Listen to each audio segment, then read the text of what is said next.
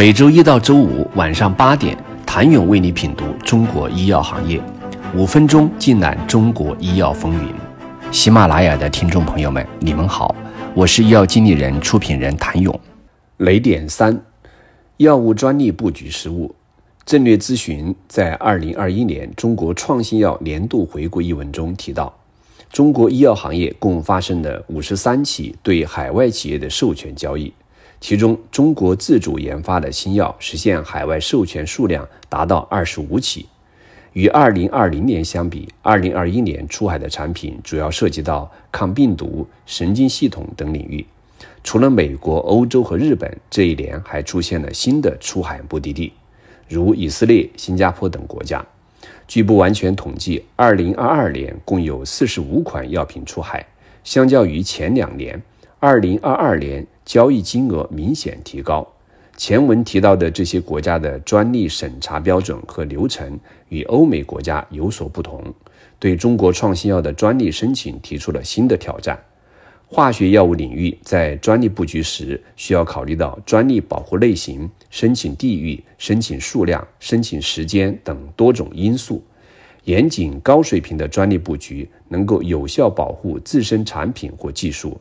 对抗同赛道竞争对手，很多国内药企在遇到同质化国内市场时，在准备计划出海，往往已经错失了境外申请专利的实现。因此，需要尽早规划境外的专利布局。创新药除了涉及到专利纠纷，企业的高级管理人员、研发人员也可能会被前雇主以及商业技术秘密纠纷巨额索赔。如二零二二年，安道药业、歌里制药等多家药企先后遭到海外药企的诉讼。雷点四：专利诉讼失利。中国创新药海外专利诉讼可能造成的损失和影响不容忽视。在海外市场，专利保护费用占创新药企大量成本。然而，一旦遭遇专利诉讼失利，不仅仅是时间和金钱的损失，还有可能影响企业的声誉和市场竞争力。一项对美国市场的研究显示，一场平均诉讼案件的成本约为两百万美元，而一些大规模的专利诉讼案件更是达数亿美元级别。对于中国创新药企而言，如此大的成本无疑会造成巨大负担。专利诉讼的结果也有可能对其市场竞争力产生影响。与此同时，在海外市场，专利诉讼的风险与挑战也十分严峻。一方面，海外市场的专利法规与国内市场存在巨大差异，中国创新药企需要了解并遵守这些法规，否则就有可能面临专利侵权的指控。另一方面，一些国外企业可能会利用专利诉讼来打压中国创新药企，从而维护自身市场地位。这些风险和挑战都有可能对中国创新药企的海外扩张产生较大影响。雷点五：海外专利风险。内外市场上拥有专利的创新药企可以有效保护自己的知识产权，增强市场竞争力，并在开展合作和谈判时更加有底气。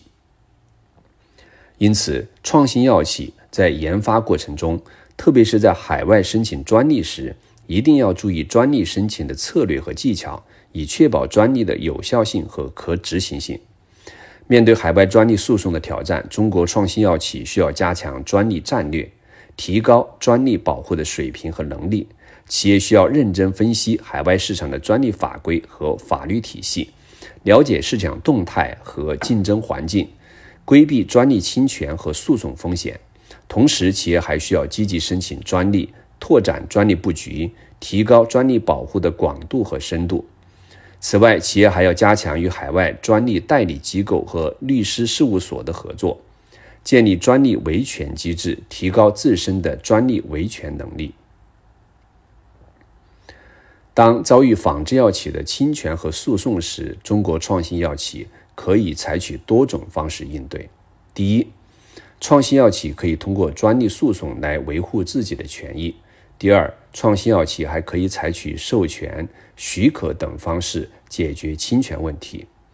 除此之外，创新药企还可以采取一些非诉讼手段来应对侵权问题。比如，创新药企可以与仿制药企开展合作，共同开发新药或研究新技术，以达到共赢的目的。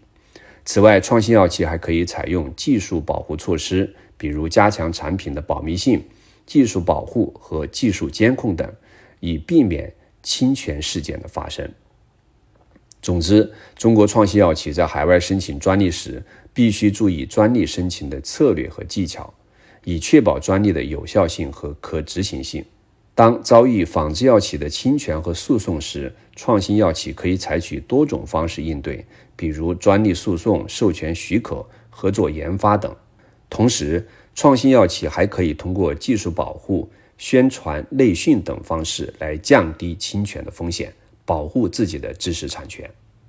谢谢您的收听。想了解更多最新鲜的行业资讯、市场动态、政策分析，请扫描二维码或添加医药经理人微信公众号“医药经理人”——医药行业的新闻与资源中心。我是谭勇，明天见。